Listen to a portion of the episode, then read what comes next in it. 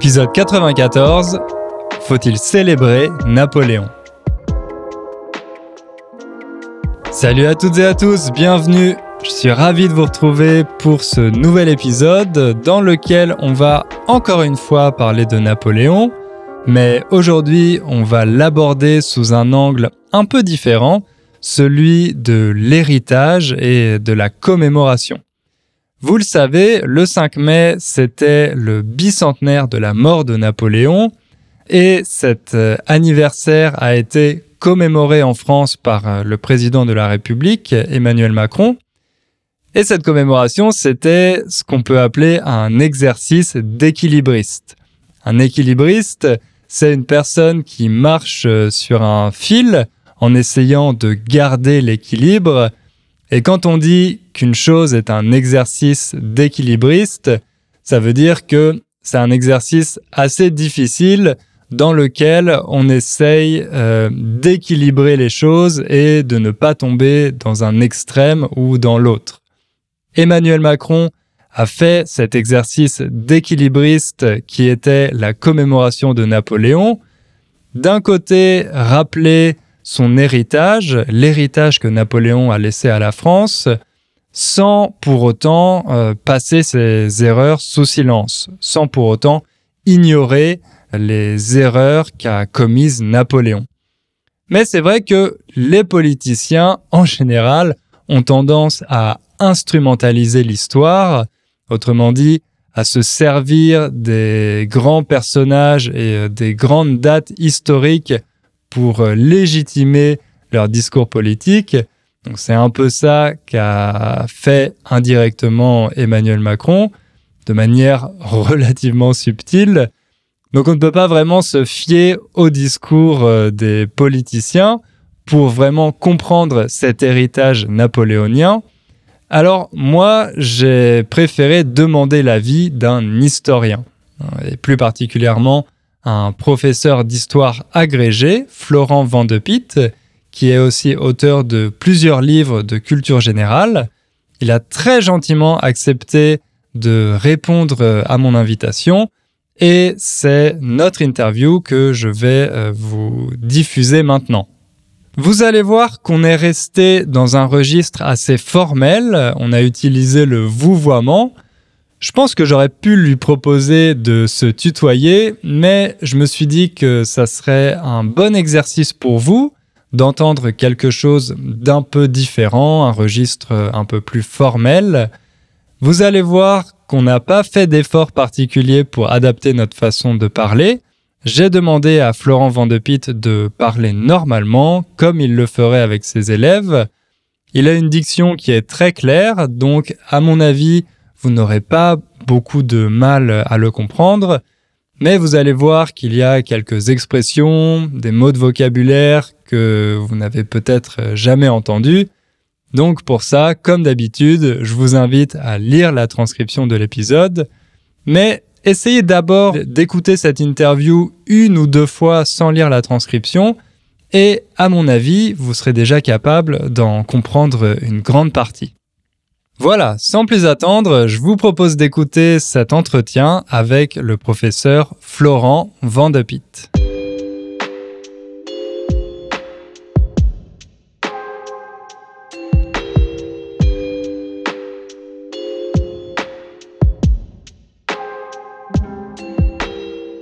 Florent Van de Pitt, bonjour. Bonjour.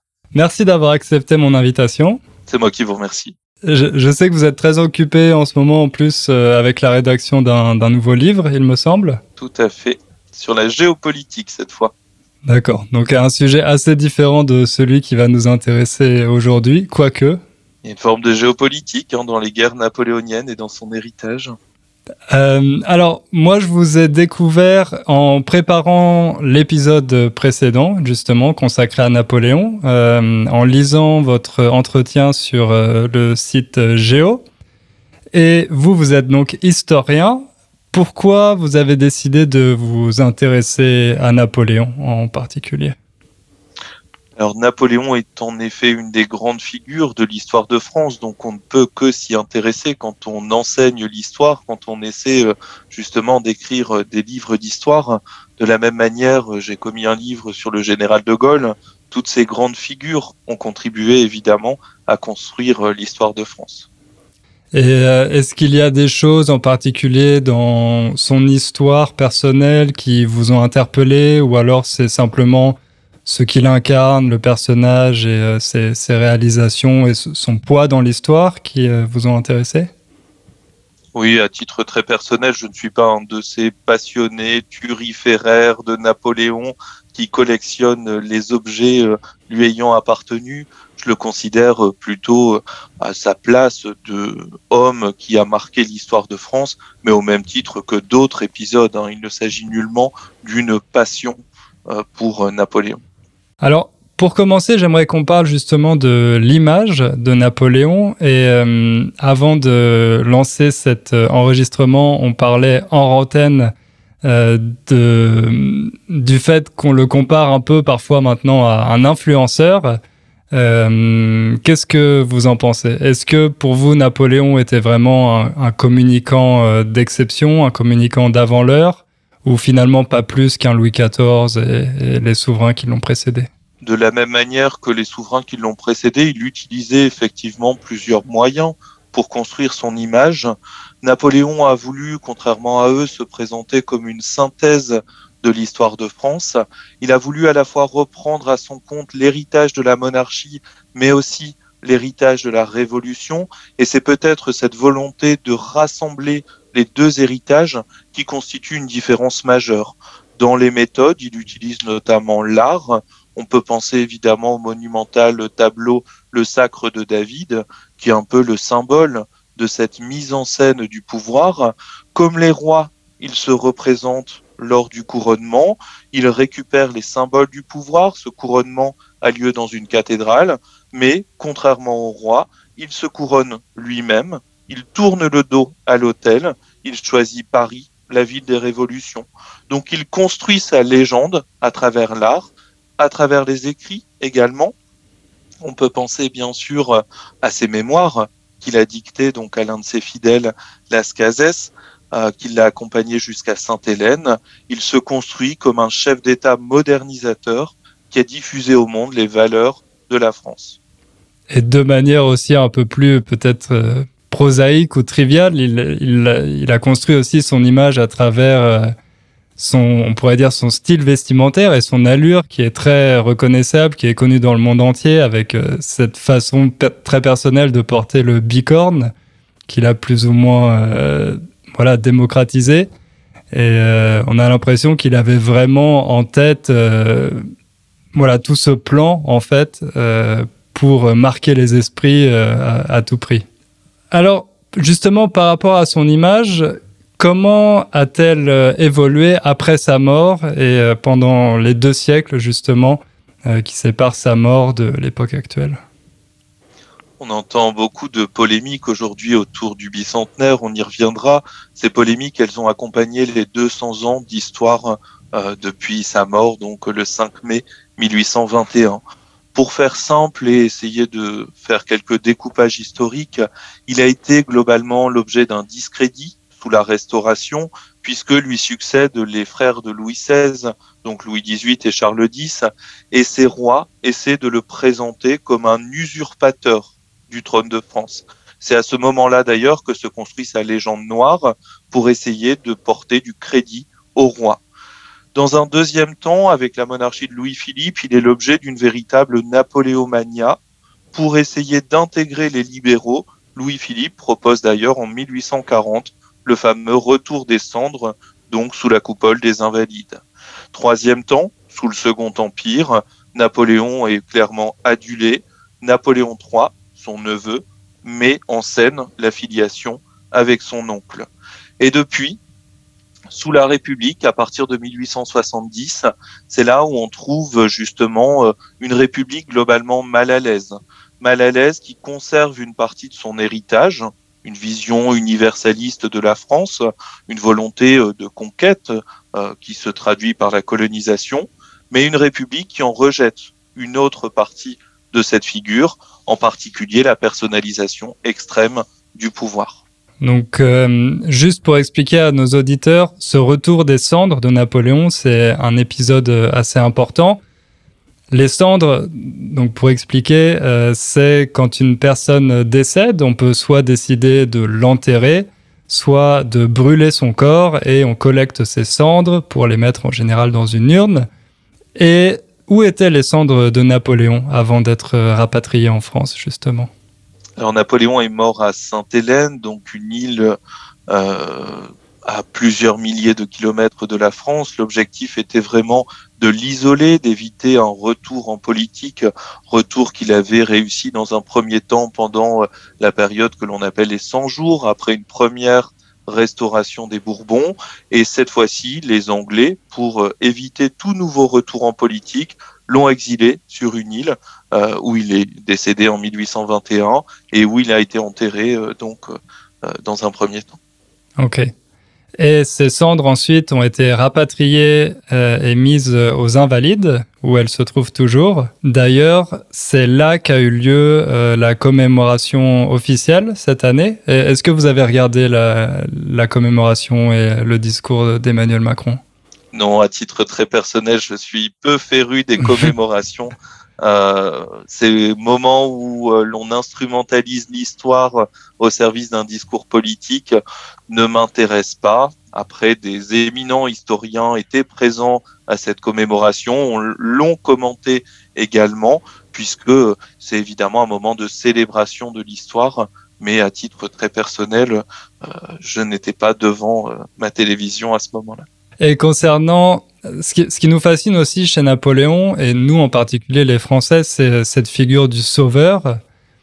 Euh, parce que voilà, certains historiens disent que les Français recherchent toujours euh, cette figure du sauveur, de la personne qui va réussir à retourner complètement la situation, résoudre tous les problèmes, que Napoléon incarne vraiment cette, euh, cette figure. Euh, est-ce que vous êtes d'accord avec euh, cette analyse ou euh, est-ce que pour vous Napoléon représente cette, cette figure du sauveur cher aux Français? Il est souvent présenté effectivement comme un homme providentiel, comme quelqu'un qui a réussi à réconcilier les Français après la période révolutionnaire. Il succède, il ne faut pas l'oublier, à une période relativement sombre de l'histoire de France et en particulier à la terreur donc un régime d'exception euh, qui consistait à éliminer tous les opposants à la Révolution française.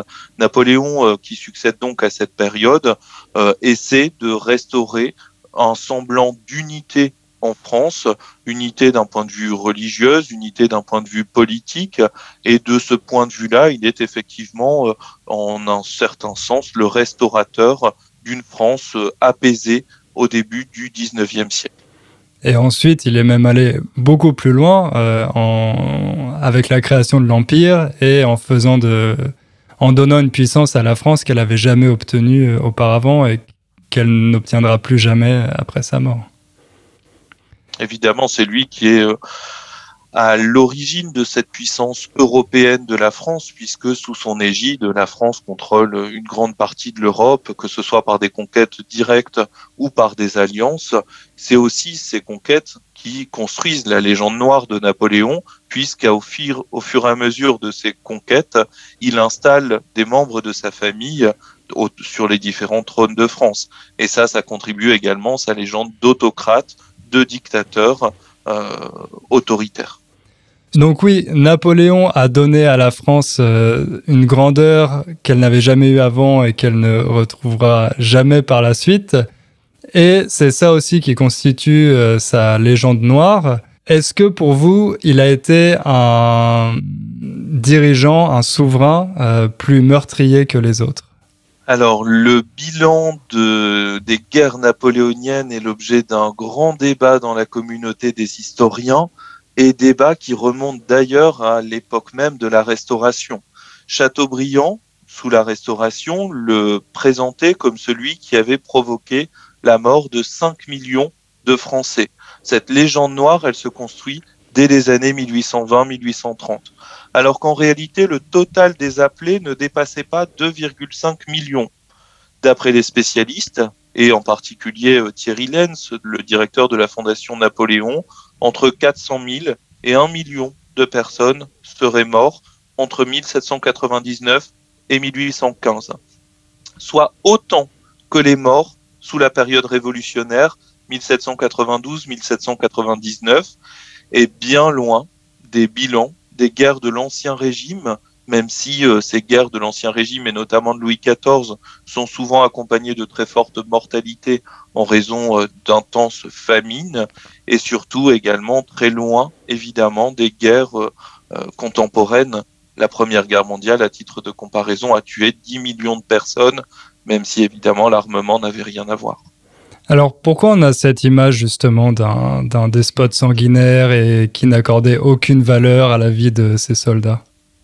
Cette image s'est construite euh, comme une légende noire pour essayer justement euh, de le discréditer et puis euh, lui-même participe à cette prise de distance vis-à-vis des soldats pour construire sa figure de général.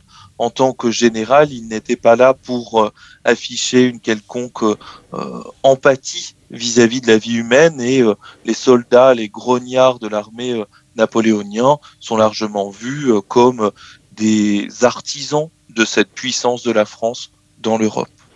Les grognards, c'est le surnom qu'on donnait aux, soldats de, de l'armée napoléonienne, c'est ça? Tout à fait. Alors on les appelait les grognards parce qu'ils avaient tendance à se plaindre, étant donné les longues marches pour aller conquérir le reste de l'Europe et notamment la Russie. Euh, et donc grogner euh, signifiant se plaindre en français, le nom euh, leur est resté collé à la peau. Ah d'ailleurs, parce que moi donc j'habite en Pologne et en France on a cette expression être sous comme un Polonais.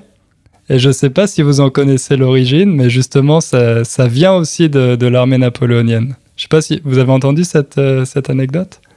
Pas du tout. Donc en fait, à l'origine, apparemment, c'était une expression plutôt positive parce que Napoléon avait dit à ses soldats, euh, aux soldats français, si vous voulez être ivre ou être sous, euh, pas de problème, vous pouvez boire, mais soyez sous comme des Polonais. Parce que les Polonais buvaient beaucoup, mais ils étaient très courageux sur le champ de bataille. Euh, donc voilà, à l'origine, c'était une expression plutôt positive, être sous comme un Polonais. Bref, pour euh, revenir aux guerres napoléoniennes, est-ce qu'on ne pourrait pas dire que Napoléon a été un peu forcé de faire ces guerres justement par, euh, à cause de la pression des, monarchies européennes? Alors Napoléon n'a évidemment pas la pleine responsabilité euh, des guerres qui portent son nom, des guerres dites napoléoniennes. Il est d'abord l'héritier d'une guerre déclenchée sous la Révolution, déclenché par euh, les appels à l'aide de Louis XVI aux autres souverains européens pour tenter de rétablir le caractère absolu de son pouvoir. Cette guerre est même euh, constamment alimentée par ses ennemis. On peut penser euh, en 1802-1803 à la paix d'Amiens, qui ne dure que quelques mois et qui est très vite rompue par les Britanniques lors du retour au pouvoir de William Pitt, qui cherche à assurer au Royaume-Uni sa suprématie maritime et qui reprend donc le combat contre la France. Napoléon n'est donc pas évidemment le seul responsable des guerres qui, se sont déclenchées en Europe à cette époque-là. On dit aussi parfois que c'est Napoléon et en particulier l'occupation de l'armée napoléonienne qui a donné naissance au sentiment nationaliste dans certains pays européens, notamment en Prusse. Est-ce que c'est un chef d'accusation qu'on peut ajouter à la liste à charge contre Napoléon, selon vous Ou est-ce que c'était plutôt une tendance de toute façon qui s'inscrivait dans l'histoire? Napoléon a encouragé le mouvement des nationalités. Évidemment, ça fait partie de ces valeurs de la Révolution française qui au début sont pensées comme positives. Là, on adopte un regard plutôt anachronique si on lui reproche d'avoir euh, permis à ces nationalités de s'émanciper, puisque certes, le mouvement des nationalités donne lieu au nationalisme qui lui-même déclenche la Première Guerre mondiale, mais c'est aussi ce mouvement qui permet à des peuples de se gouverner eux-mêmes, et le droit des peuples à se gouverner eux-mêmes est euh, lui-même célébré par euh, l'ONU après 1945. Alors, donc on a parlé un peu du côté géopolitique, justement, euh, de Napoléon. Et maintenant, j'aimerais qu'on aborde deux points qui sont vraiment euh, au cœur des polémiques sur euh, la commémoration du bicentenaire de Napoléon, euh, dont le premier qui est ce fameux rétablissement de l'esclavage. Alors, est-ce que vous pouvez nous redonner un peu le, le contexte et nous expliquer pourquoi Napoléon a décidé de rétablir l'esclavage? L'esclavage avait été aboli en 1794 par la Révolution française au nom du principe d'égalité entre les êtres. Il est rétabli en 1802 par le Premier Empire par pur pragmatisme. Il s'agit alors d'un contexte de rivalité avec l'Angleterre, les planteurs des Caraïbes françaises ayant favorisé l'occupation du Royaume-Uni pendant la période où l'abolition théorique de l'esclavage avait été décrétée. Abolition théorique puisqu'elle n'a jamais été mise en œuvre dans les territoires qui étaient alors largement passés sous souveraineté britannique. Donc, en réalité, ce rétablissement de l'esclavage est uniquement pour Napoléon perçu comme un moyen de récupérer les colonies françaises, de développer l'économie sucrière et d'un point de vue euh, géopolitique, de récupérer son influence dans les Caraïbes. On a longtemps prêté à Joséphine de Beauharnais une intervention personnelle dans ce rétablissement euh, de l'esclavage. Elle était évidemment la première épouse de Napoléon Ier, elle-même issue d'une famille de Martinique, de planteurs donc établis à la Martinique, et ses propres enfants, issus d'un premier mariage, étaient eux-mêmes propriétaires de plusieurs plantations à Saint-Domingue. Cette euh, légende noire qui prête à Joséphine une intervention auprès de Napoléon pour ses propres intérêts personnelle est largement fausse. La première décision et le gros enjeu pour la France, ce sont les intérêts économiques et stratégiques. Donc c'était plus une question de pragmatisme, entre guillemets, qu'un point de vue euh, plutôt idéologique. Tout à fait, on est dans le pur pragmatisme. Il s'agit de reprendre le contrôle des îles au détriment du Royaume-Uni et non un quelconque, une quelconque idéologie, une quelconque histoire de valeur. Euh, ce serait complètement anachronique aussi euh, de penser ça. Et quelles euh, conséquences a eu cette décision de Napoléon et ce rétablissement de l'esclavage?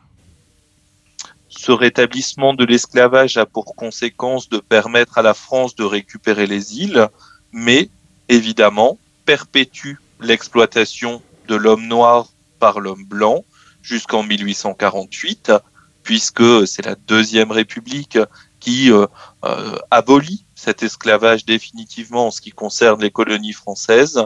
Une première avancée avait été accomplie en 1815. Le Congrès de Vienne avait interdit la traite négrière, mais ce sont encore des dizaines de milliers de personnes qui payent de leur vie cette décision de rétablissement de l'esclavage pour le simple rétablissement d'une puissance politique et économique de la France. Et ensuite, les autres euh, grands perdants, ou plutôt les grandes perdantes euh, du règne de Napoléon, ce sont les femmes, en particulier avec la place qu'il leur a donnée dans le Code civil. Est-ce que est-ce que Napoléon était simplement un, homme de son époque ou alors est-ce que lui personnellement était plus patriarche que les autres selon vous? Alors Napoléon est largement un homme de son époque. On lit parfois que ses représentations méridionales ont pesé sur sa représentation de la femme. À titre personnel, je souscris peu à ce genre de cliché, hein, peu importe sa région d'origine en France, à mon sens, ce n'est pas directement lié. On lui prête notamment cette maxime, la femme est la propriété de l'homme, comme l'arbre fruitier est celle du jardinier. La femme servant donc à l'homme pour assurer sa reproduction. Mais ces idées sont largement partagées dans la France du début du XIXe siècle il n'y a pas véritablement de débat sur la place de la femme dans la société, comme on a pu le penser à travers la Révolution française. La femme est largement euh, pensée comme mineure, même au sein de cet épisode. Donc pour vous, le Code civil, c'est pas spécialement un retour en arrière par rapport euh, aux avancées entre guillemets de, de la Révolution? Absolument pas. Le Code civil est profondément misogyne. Il exprime clairement que les femmes doivent obéissance à leur mari. Le mariage demeure cette institution profondément inégalitaire. Juste pour prendre un exemple, hein, euh, pour alimenter ce discours autour d'un code civil misogyne, un mari peut demander le divorce en cas d'adultère. Pour la femme, il faut que l'adultère euh, soit commis à domicile. Les peines sont différentes. La femme risque l'emprisonnement de trois mois à deux ans de prison. Pour l'homme, c'est une simple amende de 100 à 2000 francs. Donc, le Code civil est bien misogyne. Un exemple encore plus frappant, même si euh, le jeu de mots est involontaire, pour l'homme, il est même autorisé d'user de la violence conjugale. L'homme peut ainsi joindre la force à l'autorité. C'est écrit clairement dans le Code civil, aboli depuis, évidemment, même si dès l'origine, le Code civil mentionne que cette force, il doit l'utiliser avec modération. Mais on a bien un Code civil qui est profondément misogyne. Pourtant, ça ne représente en rien un retour en arrière. Sous la Révolution, l'espoir des femmes a été globalement déçu. Il y a bien eu un engagement réel des femmes sous la Révolution, l'émergence d'une parole féministe. On pense bien évidemment à Olympe de Gouges, euh, qui a donc proposé une déclaration des droits de la femme et de la citoyenne. Mais les femmes ne sont absolument pas récompensées de cet engagement et elles restent largement les grandes perdantes de la Révolution française. Pour faire très simple et également très court, à la fin du XVIIIe siècle, on pense la femme en fonction d'un rapport genré entre les sexes. Les femmes doivent s'occuper du domicile, être les gardiennes du foyer, alors qu'aux hommes, on réserve le domaine extérieur, la politique. Et donc, le Code civil ne correspond en rien à un retour en arrière, mais il est plutôt un moyen d'affirmer un état de fait sur une condition féminine jugée inférieure. Alors, maintenant, pour finir, on va s'intéresser de plus près à cette euh, polémique autour de la, commémoration. Euh, selon vous, quel héritage euh, Napoléon nous a laissé on, entend parfois cette citation Napoléon est une part de nous. Est-ce que vous êtes d'accord avec ça? Est-ce que pour vous, Napoléon a toujours une euh, place prépondérante dans l'identité française? Alors Napoléon en tant que tel, pas nécessairement. En revanche, les innovations mises en place par Napoléon ont évidemment façonné la France contemporaine. Et on pense en premier lieu à cette réorganisation juridique. Il a non seulement fait réaliser le code civil, mais aussi les codes criminels, le code commercial, le code rural, le code de procédure civile. Il participe donc d'une uniformisation du droit. Dans un autre domaine, il a réorganisé la France d'un point de vue économique. Il est à l'origine, bien sûr, de la création de la Banque de France, mais également du franc germinal, une monnaie qui a eu cours euh, en France jusqu'en 1908 et qui a permis euh, sa déclinaison dans les États africains avec le franc CFA. De la même manière, dans l'éducation ou la manière de la concevoir, du moins en France, c'est Napoléon qui a créé les lycées. Il prévoyait d'en créer un dans chaque département, même si ceci n'était évidemment que réservé aux hommes et encore plus aux plus aisés. Un système de bourse existait, mais globalement, ce n'était pas conçu euh, pour tout le monde. Hein. C'est une institution très élitiste, mais c'est lui qui l'a créé, c'est lui qui a créé également le baccalauréat en 1808, ce rite de passage bien français, bien qu'attaqué euh, ces dernières années, qui consiste à ouvrir l'enseignement supérieur. Et enfin, il a considérablement renforcé le poids de l'État, participé à cette centralisation dans l'héritage de la monarchie largement récupéré par la République. Il a conservé les départements de la Révolution. Il a créé, bien sûr, la fonction de préfet qui, euh, donc, dans chaque département, sont chargés de relayer la parole de Paris et qui reste l'un des symboles de cette organisation politique de la France. Et de cette centralisation qui, qui lui était chère et qui nous est restée jusqu'à aujourd'hui. la centralisation française remonte au XIIIe siècle. Hein. Hmm. C'est pas lui qui a eu l'idée euh, d'installer la capitale à Paris. Il en est là un héritier, mais en même temps un passeur pour l'histoire.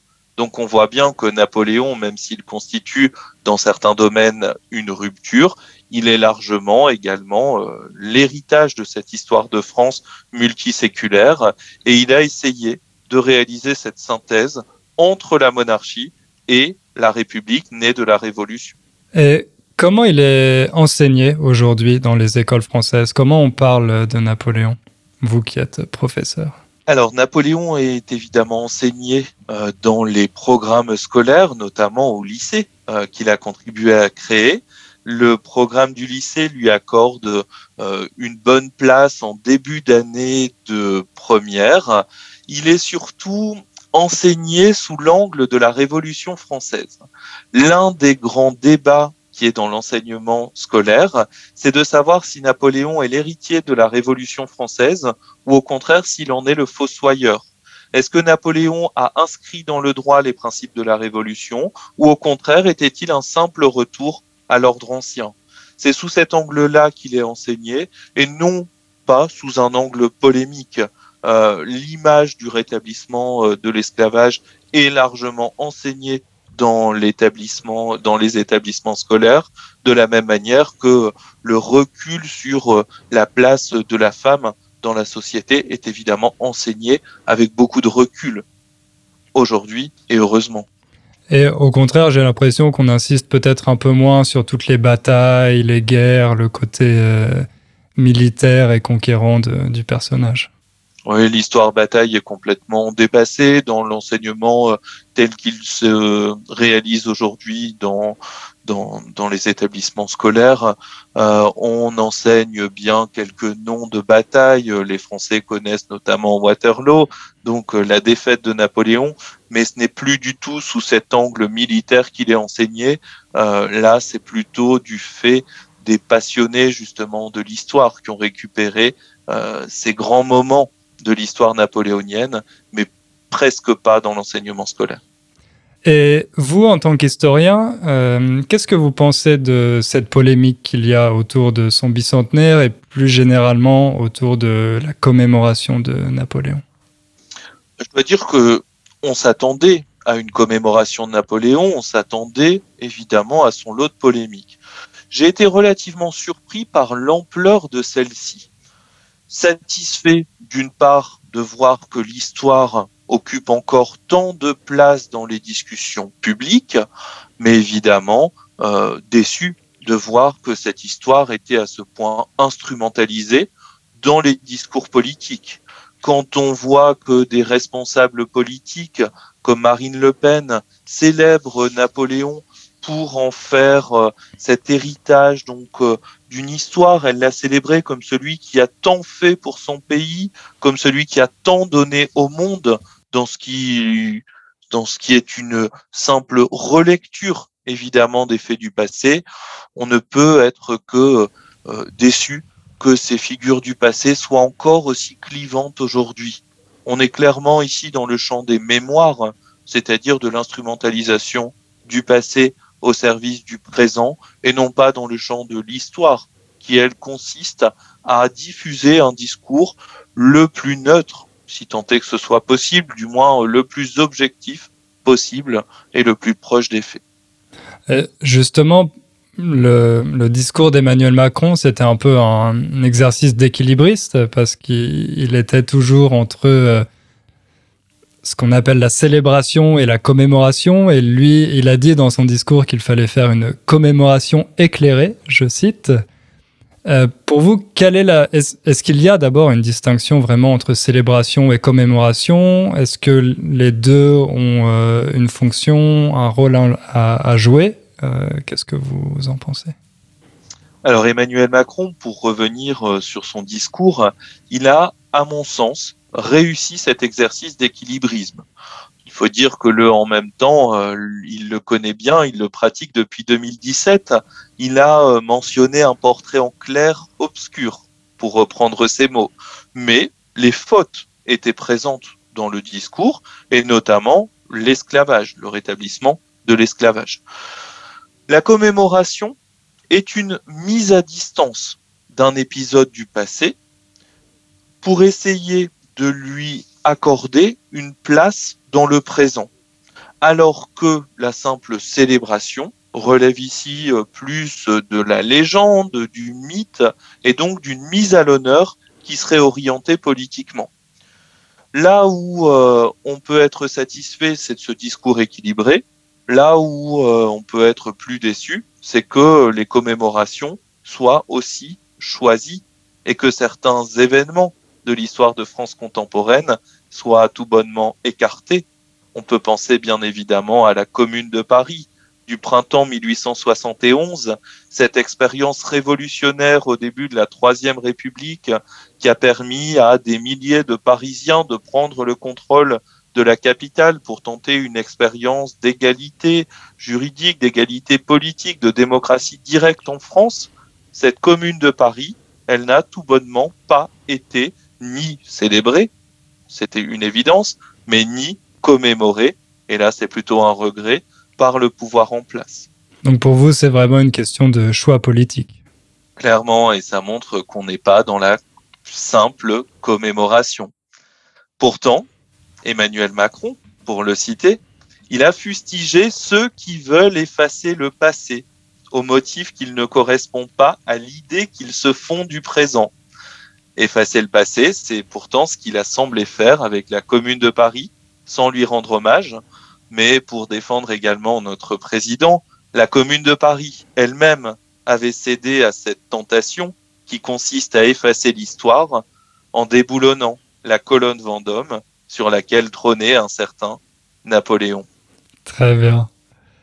On pourrait s'arrêter là-dessus, mais j'ajouterais juste une dernière remarque parce que je sais. Pourtant, c'était quand même une chute un peu travaillée. C'était une très bonne chute, mais euh, je peux pas euh, ne pas rebondir sur l'épisode de la commune, notamment parce que euh, moi, je veille consacrer un épisode du podcast prochainement, donc je l'annonce maintenant, mais aussi parce que vous avez écrit un livre sur les gilets jaunes.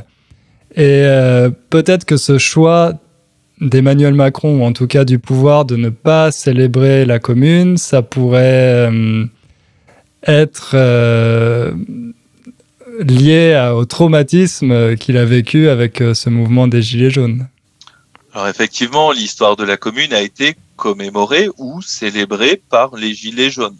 À plusieurs reprises, ils se sont rendus devant le mur des fédérés le lieu d'exécution des derniers communards à la fin de l'épisode, donc au mois de mai 1871, Emmanuel Macron souffre peut-être de ce traumatisme effectivement lié à la commune de Paris.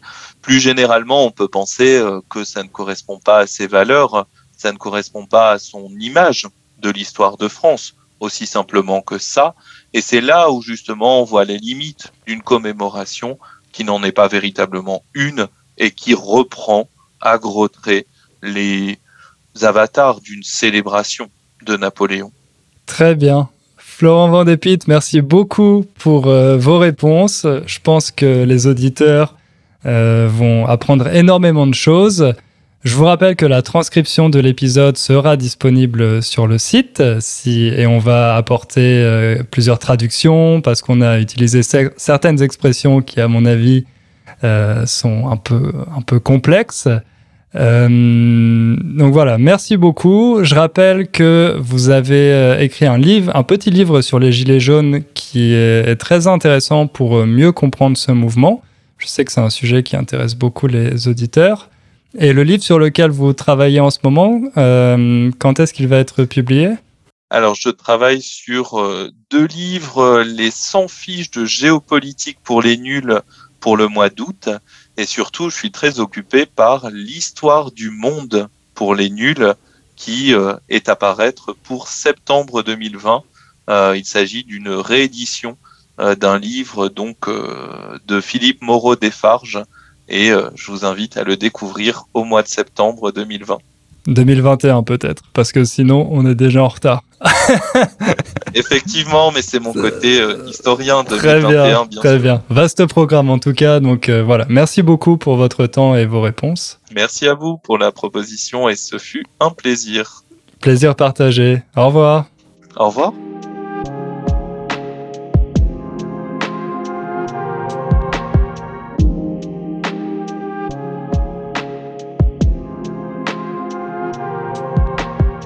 Merci d'avoir écouté l'épisode jusqu'au bout, j'espère que ça vous a plu. Comme d'habitude, je vous invite à laisser un petit commentaire sur euh, la page de l'épisode sur innerfrench.com. Dites-moi ce que vous en avez pensé, dites-moi si vous voulez plus d'interviews de ce style avec euh, des experts dans différents domaines. Moi, en tout cas, j'ai adoré discuter avec Florent Vandepit, j'ai appris beaucoup de choses et je serais très content si vous avez envie euh, d'avoir plus d'épisodes dans ce style. D'ailleurs, il m'a déjà dit euh, qu'il serait ravi de revenir pour discuter d'un autre sujet dans le podcast. C'est tout pour aujourd'hui et on se retrouve très bientôt pour un nouvel épisode. Ciao